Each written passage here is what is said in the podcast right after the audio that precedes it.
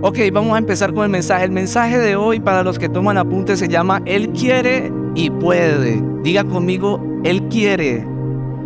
No, lo voy a despertar otra vez, otra vez. Él quiere y puede. Ok, mire a alguien, a una persona que tiene a su lado, dígale, Él quiere y puede. Eso, profeticen. Lucas capítulo 5, versículo 12 al 13, dice así. Sucedió que estando él en una de las ciudades, está hablando de Jesús, se presentó un hombre lleno de lepra. Hoy los voy a poner mucho a repetir, diga lleno. El cual, viendo a Jesús, se postró con el rostro en tierra y rogó diciendo, Señor, si quieres, puedes limpiarme. Entonces, extendiendo él la mano, le tocó diciendo, quiero sé limpio. Ahora dígale o diga usted, repita, quiero. Al instante la lepra se fue de él. Quiero empezar contándole una historia de mi época. Muy bien, Liam, tú quieres. Yo sé que quieres, Liam. Hoy vas a recibir un regalo. Em, una historia de mi época cuando yo era niño. Diga, Ah, de Yo era niño y vivía en una cuadra, decimos en Colombia, o en una calle, y en esa calle, bueno, pues no, no vivían ricos, pero tampoco vivía gente pues con demasiada escasez. Sin embargo, habían muchos niños allí, jugábamos fútbol, imagínense eso. Y había muchos niños, éramos amigos, era un grupo de amigos grande. Pero todos queríamos y teníamos el sueño de tener una consola de videojuegos. Queríamos jugar videojuegos. No sé si hay gente aquí como de mi generación, no, no hay. Pero no sé, yo quería, mis papás no me podían dar eso ni a mí ni a mi hermano mayor y yo quería mi consola de videojuegos, los muchachos también, pero había solo uno de nuestros amigos que siempre tenía como más cositas que los otros. Siempre tenía las zapatillas del momento y le daban más cosas. Y resulta que siempre le daban la consola de videojuegos del momento. Y resulta que mi hermano mayor y yo, no sé, por alguna razón le caíamos en gracia, más mi hermano mayor, y él nos invitaba a jugar. Todo el mundo necesitaba y quería jugar eh, un videojuego así, no fuera de nosotros, pues que nos invitaran, ¿verdad? Y nosotros teníamos ese amigo y él nos invitaba, pero tengo unos recuerdos de ese amigo que era tremendo. Era muy cruel. Era, o sea, han escuchado que los niños son crueles. Este era muy cruel, muy cruel. Entonces la casa tenía dos pisos, nosotros nos poníamos allá a jugar y siempre no sé por qué razón, si el Espíritu Santo iba y despertaba a los otros amiguitos y llegaban así afuera de la casa de él, fuera de las rejas y empezaban a gritar. Digamos que ese niño como es maltadosito se llamaba Roy. Entonces empezaba a decir, Roy, Roy, todos empezaban a gritar, Roy. Y empezaba a gritar hasta que él salía. Y entonces él decía, eh, bueno, ¿qué necesitas? Y el niño le decía, ¿qué estás haciendo? Pues obvio desde el principio ya sabíamos que el niño, pues, que quería y que necesitaba. Y entonces decía, ¿qué estás haciendo? No, pues estoy jugando. Sí, ¿con quién estás? No, con Julián y Sebastián. Ah, ok. ¿Y será que puedo entrar? Y generalmente sus respuestas eran muy directas y muy crueles y eran algo como sencillo como no quiero o no puedo. Eso era lo que respondía. Y tal vez la historia le parezca chistosa o algo un poco tonta en, medio de un mensaje, pero lo que o a lo que quiero llegar es que este tipo de crueldad cuando alguien nos dice no quiero en nuestra vida o no puedo o sencillamente nos da una negativa generalmente en nuestra niñez, empezamos a quedar traumatizados y cuando nos encontramos con Dios, empezamos a creer que entonces Dios tampoco quiere hacer lo que necesitamos.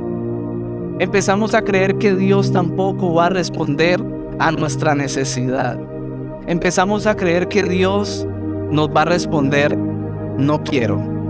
Y yo lo primero que quiero decirte en esta tarde es que Él quiere. Ir a alguien al lado y vuélvale a decir, Dios quiere. Dile, Dios quiere, profetízale a dos personas allá al lado, profetízales, Dios quiere. Él quiere. En el pasaje encontramos un hombre que no solo tenía una enfermedad llamada lepra, sino que en ese pasaje dice claramente que estaba lleno de ella. El pasaje es específico en decir, podría decir, la persona tenía lepra y hay otros pasajes que dicen eso, pero en este caso dice que estaba lleno. El pasaje o el autor quiere hacer claridad de que esta persona no solo estaba enferma, sino muy enferma. Estaba en una condición muy grave de su enfermedad. Esta lluvia que está cayendo es bendición. Estoy muy profético hoy, ¿no? Entonces, estaba muy lleno de lepra. Y quiero empezar explicándole para los que no saben qué era la lepra, porque es importante aclarar que lo que hoy en día es la lepra, la enfermedad, no es lo que era en aquella época. Es más, los expertos dicen que la enfermedad como tal que daba en esa época no es la misma, no es la misma, no sé si, si me entienden. Es como si, si aquí hoy en día le dijeran, no sé, gripa, lo que en ese tiempo era una peste porcina o lo que sea.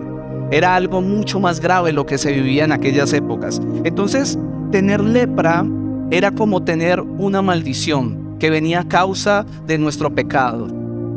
Eso era lo que significaba en aquella época para el pueblo de Israel. Era una persona que estaba maldita, una persona que tenía lepra, una persona pecadora a la cual le cayó una maldición. Pero también el leproso era un marginado social.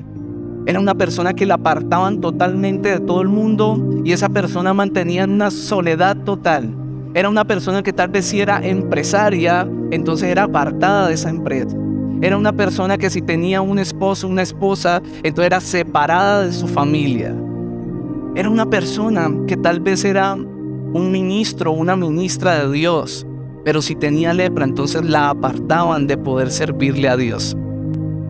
No tenían estas personas ninguna esperanza humanamente hablando, estaban estigmatizados socialmente, también eran separados de la vida religiosa, como les dije, pero vivían también en un completo aislamiento. Y de la misma forma, encontré investigando que los expertos advierten que estas personas venían, por ejemplo, caminando y veían a alguien a lo lejos y tenían la obligación de empezar a decir, ¡eh!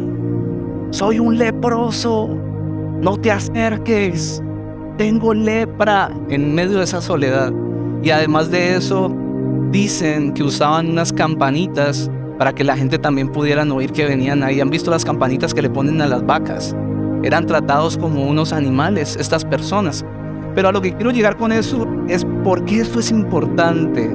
¿Qué es lo práctico de esto que me estás enseñando, pastor? Y es que así como la lepra en el tiempo de Jesús era una enfermedad incurable que solo Dios podía quitar, también lo mismo es el pecado en esta época. La lepra de esta época es nuestro pecado. Es una enfermedad incurable que solo Dios tiene el poder para quitar nosotros. Esa lepra destruye hogares. Esa lepra se manifiesta a través del adulterio y daña los matrimonios. Esa lepra se manifiesta a través de la fornicación y daña la identidad sexual de un niño o de un adolescente. Esa lepra se manifiesta a través de ira y divide a las personas, las familias. Es la lepra de esta época y el único que tiene el poder y lo ha tenido por los siglos de los siglos para quitarnos eso, para limpiarnos y salvarnos, es Jesucristo. Y si yo estuviera ahí, estuviera diciendo al menos amén y aplaudiendo al Señor. Pero también esta lepra en este pasaje simboliza debilidad, simboliza soledad, simboliza un valle de sombra y de muerte, simboliza malas noticias, simboliza un tropiezo, un tropiezo con el pecado, simboliza desánimo. Y lo primero que Dios quiere que sepas hoy es que Dios sí quiere limpiarte, que Dios sí quiere hacer lo que tú le estás pidiendo, limpiarte de esa necesidad que tienes, reconstruir tu matrimonio, reconstruir tu vida emocional, reconstruir tus finanzas, salvarte, darte nuevos sueños. Lo que vine a decirte hoy es que Dios sí quiere hacerlo.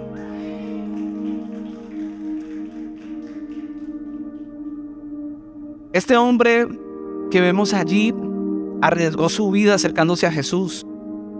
La ley en, aquel, en aquella época decía que cuando una persona con lepra se acercara a alguien, debía ser apedreada y matada.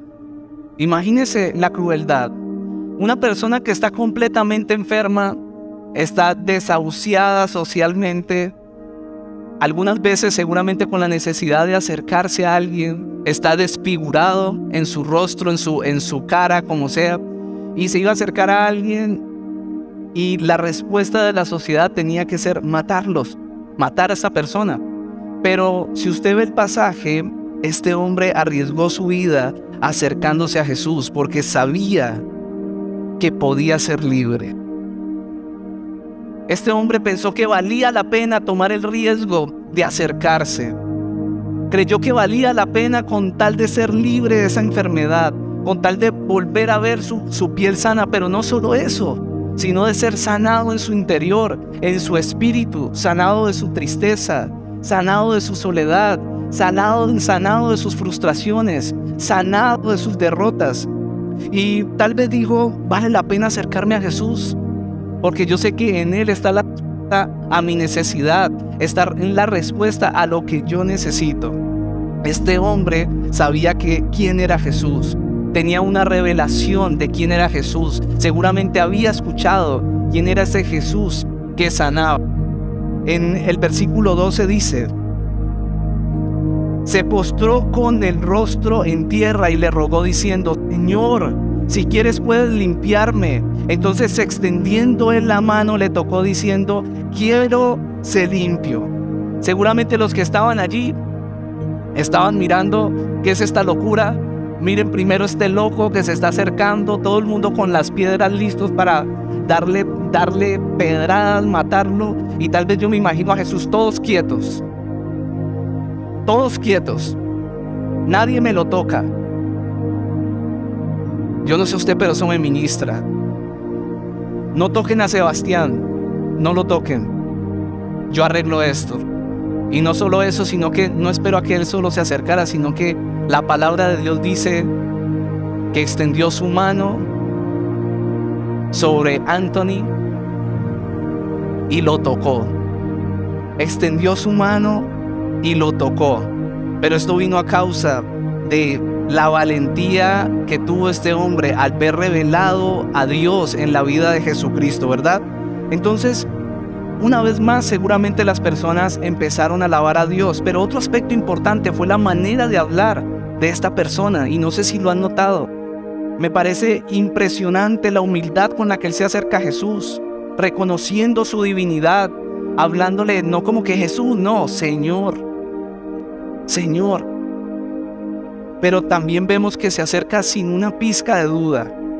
Hay personas que se acercan a Dios a pedirles cosas creyendo que Dios está en deuda con ellos. Yo no sé si usted le ha tocado, ojalá no sea, eso no es aquí, eso es en otras iglesias.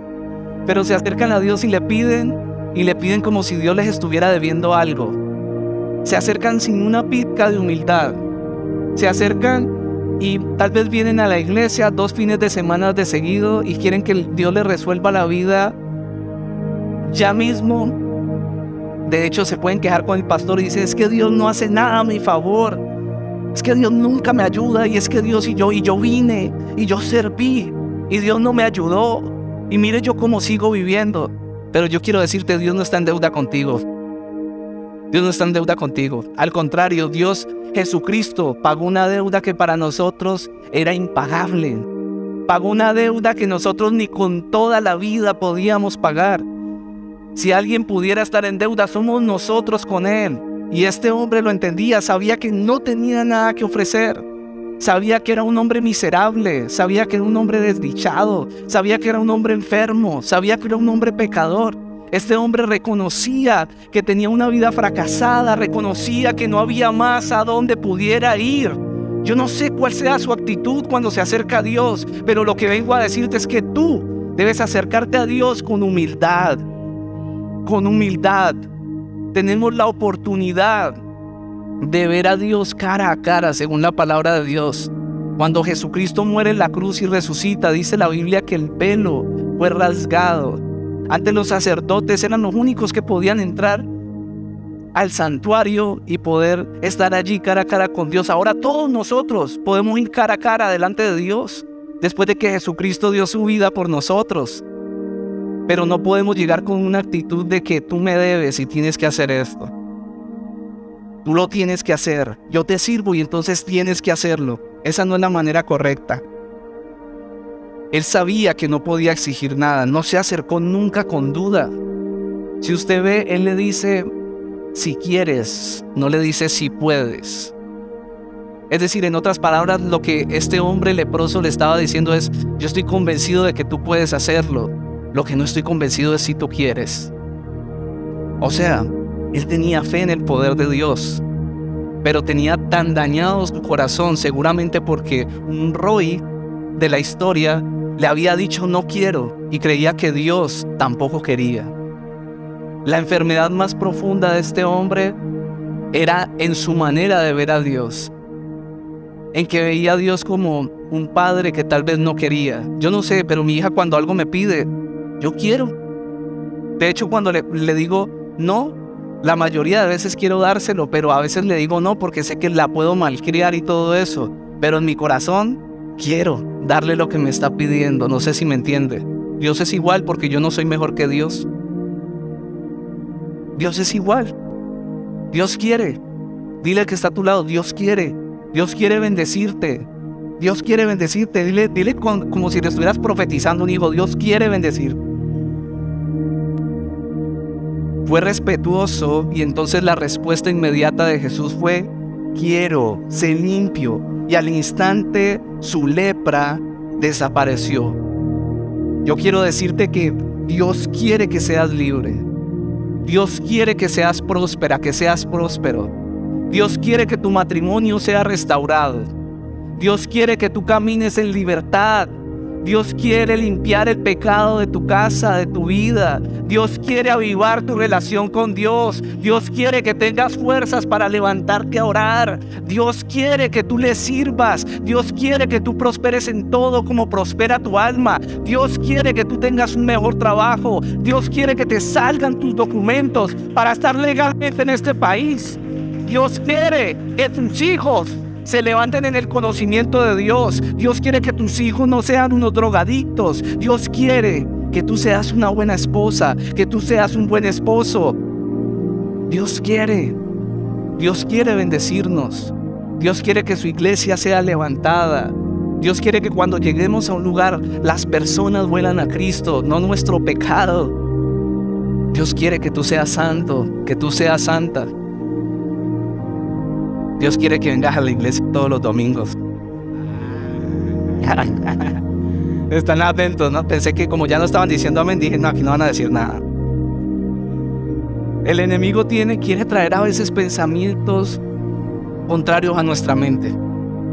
Yo no sé si tú has pasado por eso, pero mi esposa y yo hemos tenido que vencer tantos pensamientos, sobre todo en la hora de Dios. A veces hacer tantas cosas y decir, ¿Será que Dios sí quiere o no quiere? Dios como que no quiere con nosotros. El año pasado, uy, ¿será que Dios no quiere? Dios no quiere, pero es el enemigo hablándote al oído. El enemigo hablándote al oído. Por eso hoy quiero cancelar toda voz contraria a lo que Dios dice. La palabra de Dios dice que Él quiere. Él quiere. Y note algo muy particular en este pasaje. Casi siempre en estos pasajes donde se relata que Jesús sanó a alguien, Jesús le decía, sé salvo. Y esa palabra salvación incluye una sanidad integral. Pero en este pasaje en particular le dice, sé limpio. Sé limpio. Es decir, que Jesús sí relaciona esa enfermedad con un tema de pecado. Yo no sé por qué situación estés pasando. Y este lugar o yo no estoy aquí para traer juicio de ninguna manera. De hecho, yo creo que lo que trae transformación a nuestra vida es la gracia, la gracia de Dios en nuestras vidas. Pero lo que quiero decirte es que todos necesitamos ser limpios de algo. Todo yo necesito ser limpiado. Yo quiero que Dios a mí me diga, quiero ser limpio. Y eso es lo que Dios hoy te dice. Él quiere sé limpio. Pero lo segundo que quiero hablarte hoy es que Dios puede. Dios puede. Efesios capítulo 1, versículo 19 al 21 dice, pido también que entiendan bien el gran poder con que Dios nos ayuda en todo. Diga conmigo en todo. El poder de Dios no tiene límites. Con ese mismo poder, Dios resucitó a Cristo y le dio un lugar en el cielo, a la derecha de su trono. Con ese mismo poder, Dios le dio a Cristo dominio sobre todos los espíritus que tienen poder y autoridad y sobre todo lo que existe en este mundo y en el nuevo mundo que vendrá. Jesús se enfrentó durante su ministerio a toda clase de enfermedades. Si usted lee los evangelios, encuentra que las enfermedades más fuertes, un paralítico, un ciego, un mudo, enfermedades que en aquella época no tenían una, una respuesta médica, Tal vez la ciencia ha avanzado mucho en esta, e, en esta época, pero aún hay enfermedades que no pueden ser sanadas por la medicina. Se enfrentó a lo imposible y lo hizo posible. Y precisamente en este pasaje, Jesús muestra su poder ante una de las enfermedades más dañinas y más perjudiciales en la vida de una persona. Dios tiene todo el poder no solo en aquel tiempo, sino en esta época. Ahora estábamos cantando aquí, eres el mismo. Me gusta esa canción porque empieza a decir, hoy clamo al Dios de Jacob, que nos dio, que le dio su eterno amor, y después dice, hoy clamo al Dios de Moisés, el mismo que abrió los mares en dos. Hoy clamo al Dios de María que da fuerza a los humildes. Hoy clamo al Dios de David que hizo de un niño un valiente. Yo no sé usted con cuál de ellos se identifica, pero yo quiero decirte, ese mismo Dios es el mismo Dios que obra hoy. Ese mismo Espíritu que levantó de la muerte a Jesucristo y lo resucitó es el mismo Dios que está paseándose aquí por tu silla, tocando tu hombro, diciéndote, si quiero, hijo, Calla esa voz que te habla, que te hace pensar que yo no quiero contigo, que te hace sentir juzgado o juzgada. Sí quiero, pero también puedo, también puedo, también puedo hacerlo. Cuando yo llegué a este país, una locura lo que hicimos con mi esposa. Una para muchas personas, una locura. Y yo dije, vinimos específicamente a hacer el ministerio no sabíamos por dónde íbamos a comenzar. Y yo recuerdo, mi amor, que nuestra oración era, Señor, abre camino donde no lo hay. Así como hiciste con Israel, abre camino donde no lo hay. No sabemos por dónde empezar esta obra. No sabemos cómo hacer con esta niña recién nacida, por dónde empezamos. Y el Señor empezó a abrir camino en un apartamento con una pareja. ¿Por qué te digo esto? Tal vez tú no sabes para dónde pegar. Y lo que te quiero decir es, ese mismo Dios que tú lees ahí en la palabra del que predican tus pastores cada fin de semana, es el mismo Dios hoy. Si tú necesitas una sanidad en tu vida, créele a Dios. A mí, este año, el año pasado, me, dieron dos, dos diagnósticos con personas que amo, que tal vez la gente podría decir, eso no tiene cura. Sí tiene cura. Sí tiene cura. La gente puede decir lo que sea. Yo creo en esta poderosa palabra y en el Dios que está aquí. No se me asuste. Yo creo en la sanidad sobrenatural que viene de parte de nuestro Dios. Yo no, quiero, no creo en un Jesucristo que está clavado en un palo. Yo no creo eso. Yo creo que resucitó al tercer día y se levantó de entre los muertos y está sentado a la diestra del Dios Padre y envió al Espíritu Santo para que ese poder siguiera vigente entre nosotros y tú fueras levantada, tú fueras levantado de la depresión, de la tristeza, fueras levantado de esos fracasos, de la frustración. Dios puede levantar tu empresa. Dios puede levantar tu relación con Dios. Dios puede levantar tus hijos. Dios puede sanar tu hijo o a tu hija. Dios puede traer a sus pies, a los pies de Jesucristo, a tu esposo, a tu esposa, al que sea. Dios lo puede hacer. Dios es el mismo. Dígale al que está al lado, dígale con fe. Si está ahí como con algo de fe en este momento, aproveche le dígale al lado, al que está al lado. Es el mismo Dios. Es el mismo Dios. Y dile ahí, Él quiere. Él quiere. Dile, Él quiere. No, no lo escuché. Dios es omnipotente, dice la palabra de Dios. Esa palabra omnipotente significa que todo lo puede. Todo lo puede. Es una de las características de la naturaleza de Dios. Él todo lo puede. Él es todopoderoso. Job habló del poder de Dios y eso lo encontramos en Job capítulo 42, versículo 2. Dice, sé que todo lo puedes y que nadie puede detenerte. Job estaba reconociendo la omnipotencia de Dios en ese pasaje, pero también en Jeremías 32, versículo 27 dice, yo soy el Señor. Está hablando Dios mismo, dice, Dios de toda la humanidad. ¿Hay algo imposible para mí? ¿Hay algo imposible para mí? Tú que estás esperando unos documentos para estar legalmente en este país, para Dios no hay nada imposible. Si Dios quiere bendecirte, va a ser, va a poner al Congreso a legislar a tu favor. Yo pude ver a mi primera hija nacer gracias a que Dios hizo que me llamaran de la Embajada de Estados Unidos el día antes de que naciera mi hija aquí en Estados Unidos. Yo no tenía mi, mi pasaporte, me llamaron. ¿A quién llaman de la, de la Embajada? Me llamaron. Y decía, buenas. Sí, con Sebastián, ya no sé qué, como así con esa voz toda rara de, de gringo. Yo, yes, yes, yes, yes. ¿Ya nació su hijo? ¿Ve su hija? No, no ha nacido, nace mañana a las 5 de la mañana, eran las 10 de la mañana en Cali, Colombia. Me estaban llamando de Bogotá. ¿Puede venir a recoger los documentos? Porque si se los envío se van a demorar 5 días. Ya voy para allá.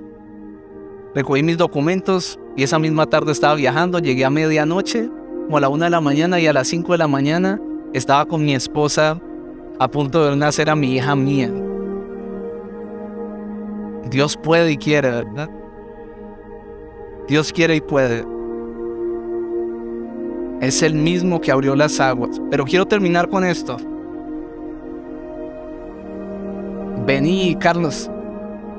Vení aquí.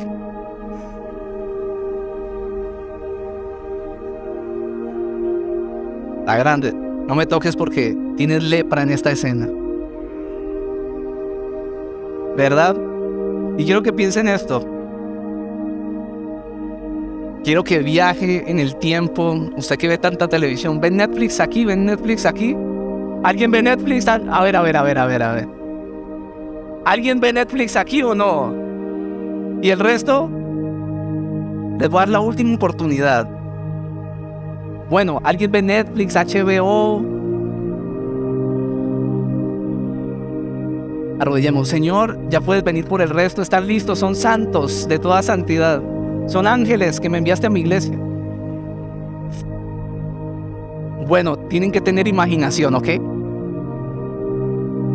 Imagínese ese pasaje, hay un hombre que tiene su vida destrozada, está desfigurado no solo físicamente, sino en su interior por el pecado, está solo, nadie se puede acercar a él. ¿verdad? ¿Ya se lo imaginó? Nadie se puede acercar, está maldito. Supuestamente está maldito. Pero la Biblia dice que Jesús, aunque las leyes decían que no nos podíamos acercar, se acercó y no solo eso, sino que lo tocó y le dijo, tú eres aceptado en mí. Y no solo eso, sino que fluyó poder a través de esa mano y le dijo, y vengo también a sanar tu corazón, a decirte que tus sueños van a ser verdad, porque si quiero, yo, sí quiero, amén, este sí es mucho actor, ¿no? Pues yo sé que está siendo ministrado a esta hora. Y le dijo, de hoy en adelante vas a tener una nueva vida. Y no solo le dijo, sé salvo, sino que le dijo, sé limpio. No solo por hoy, para siempre. Totalmente limpio.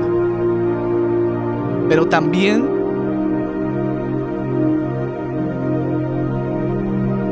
le dijo, eres aceptado, pero no acepto tampoco. No, no, no apruebo el estilo de vida que llevas. A partir de hoy toda una nueva vida.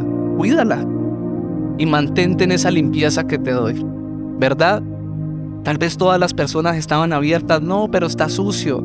Pero lo otro impresionante es que instantáneamente un hombre que estaba lleno de escamas, tal vez con pus, con todo, empezó a ser transformado y se le puso la piel así bonita como la tiene Carlos.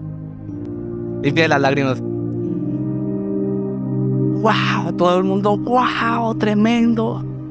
Ese es el Dios al que adoramos, tremendo. Y seguramente habían incrédulos ahí que empezaron a levantar sus manos y, y, a decir, este es el Dios verdadero. Fue una enfermedad que fue para la gloria de Dios. Lo que quiero decirte con esto es que el problema de este tiempo ya no es el que tenía este leproso. El problema de este tiempo ya no es creer si Dios quiere o no quiere hacerlo conmigo. El problema de este tiempo es si la gente quiere ser limpia. El problema de este tiempo no es si Dios quiere. La mayoría de gente ya sabe que Dios quiere. Mi pregunta hoy, en esta tarde es, ¿tú quieres? ¿Tú quieres? ¿Tú quieres ser limpio? ¿Quieres ser limpia? ¿Quieres o no quieres? pero te van a apedrear por acercarte a Jesús porque tienes lepra, porque estás mal. Vas a poder vencer ese temor de acercarte a Jesús. Vas a poder vencer ese temor de acercarte a Dios mismo a que te limpie. Yo lo que quiero pedirte en esta tarde es que te pongas sobre tus pies, hagamos una oración. Gracias, actor. Esta semana estaba viendo, vi dos noticias horribles, horribles, horribles, horribles. No sabía si contarlas, le pregunté a mi esposa, pues consulto cosas y le digo, mi amor, incluyo esto en el mensaje, pero y no lo incluí, pero yo siento la necesidad de decirlo para que se lleve una imagen gráfica de lo que hace el pecado en la vida de dos familias. Uno, me imagino que la mayoría, y yo no veo noticias, les aclaro eso pero cuando algo está tan bombardeado en redes sociales, pues no lo veo. Digo, ¿qué es lo que está pasando con eso? Y uno es un hombre norteamericano, se va a Colombia, casado aquí, miembro de una iglesia, con tres hijos, uno de sus hijos con cáncer. Se va a Colombia, no entiendo bien, no voy a entrar en esos detalles, pero al parecer estaba sosteniendo una relación con una persona allá, con una mujer. Lo graban en un video, asesina a la mujer, la saca, una cosa espantosa. El, el señor sale huyendo, lo encuentran, lo cogen, lo capturan. El resultado de eso, una familia destrozada, un divorcio más, la señora ya está adelantando su divorcio, un hombre capturado, una mujer avergonzada de quién era su esposo que nunca conoció y unos hijos completamente decepcionados con una identidad seguramente destrozada. Y un hombre que uno diría, no lo puedo reconocer, con lepra, con la lepra del pecado. Eso es lo que hace el pecado en la vida de una persona. Destruir familias, dañar la unidad, dañar la identidad que Dios tiene acerca de nosotros. Dios le dio la oportunidad y se la dará siempre, pero le dijo, tú eres libre, pero nosotros tomamos la decisión de ponernos los grilletes. Pero también empecé a ver el nombre de un niño en redes sociales, de un niño, niño, Lucio creo se llama el niño, una persona. Entonces hablaban como de, de alguien y, y que no, que merecía como cadena perpetua y todo esto. Y voy y miro, y es un jovencito, está casado con una muchacha también.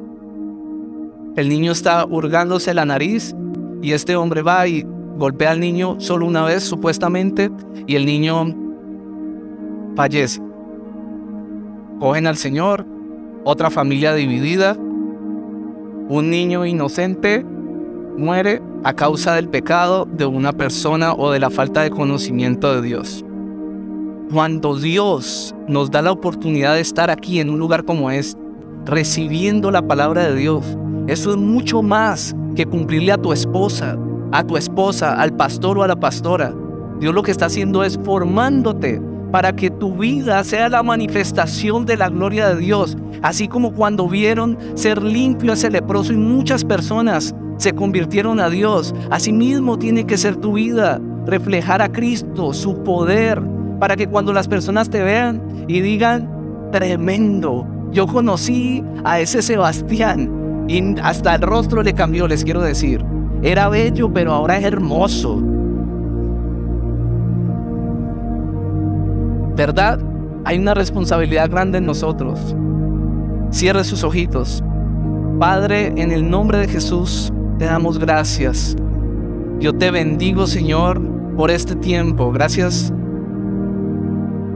porque tú no me has llamado a ser un excelente conferencista, Señor. Tú me llamaste a comunicar tu palabra. Y lo que me has dicho, Señor, yo le digo a tu pueblo, yo te pido, Señor, que tú llenes este lugar de tu atmósfera que limpia. Y no sé si tú le puedes decir allí donde estás, Señor, yo sé que quieres. Y no sé cuándo te hablé de lepra, en qué pensaste en tu vida, pero dile, yo sé que quieres. Pero qué tal si le dices también, yo sé que puedes. Yo sé que puedes. Yo sé que puedes. Y dile, necesito ser limpio. ¿Qué tal si levantas tus manitos? Le dices, necesito ser limpiada, limpiado. Yo suelo decirle, hoy también, Señor, necesito un Salvador. Hoy también necesito que me salves. Yo llevo 13 años de conocer, pero hoy necesito ser salvado también. Hoy necesito que me salves. Salgo del engaño de creer que la salvación fue solo ese momento aquel donde hice una oración. Hoy también necesito ser salvado de mí, de mis emociones, de mi pereza espiritual. Necesito ser liberado, liberada de mis emociones, mi manera altiva de actuar. Necesito ser salvado de toda enfermedad interior, de toda herida. Dile, lávame. No sé si tú seas más atrevida o más atrevido dile, límpiame de esta lepra que no me deja crecer contigo. Limpia mi piel, pero limpia mi espíritu. Vamos, dile eso. Límpiame del pecado. Y yo quiero que ahí vamos a hacer algo diferente. Toca tu cabecita. Dile, Señor, limpia mis pensamientos. Limpia mis pensamientos. No sé qué viste anoche, qué viste hoy, pero empieza a decirle, yo consagro mi mente, Señor. Yo empiezo a limpiar incluso mis redes sociales para que los pensamientos que vengan a mi mente sean de bienestar, de cosas santas, de cosas benditas, de cosas buenas, de abundancia, para que los pensamientos que vengan a mi mente sean de fe, sean de poder, sean de autoridad, sean de amor, Señor. Transforma mis pensamientos y por lo tanto transforma mis emociones y convierte esas emociones en acciones y esas acciones conviértelas en buenos resultados. En el nombre de Jesús y tócate tus oídos ahí donde estás. Y dile, Señor, limpia mis oídos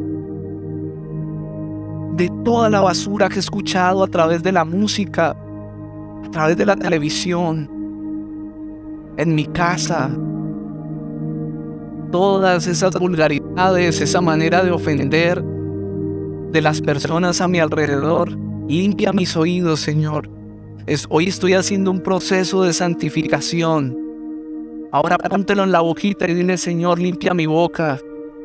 Limpia mi manera de hablar.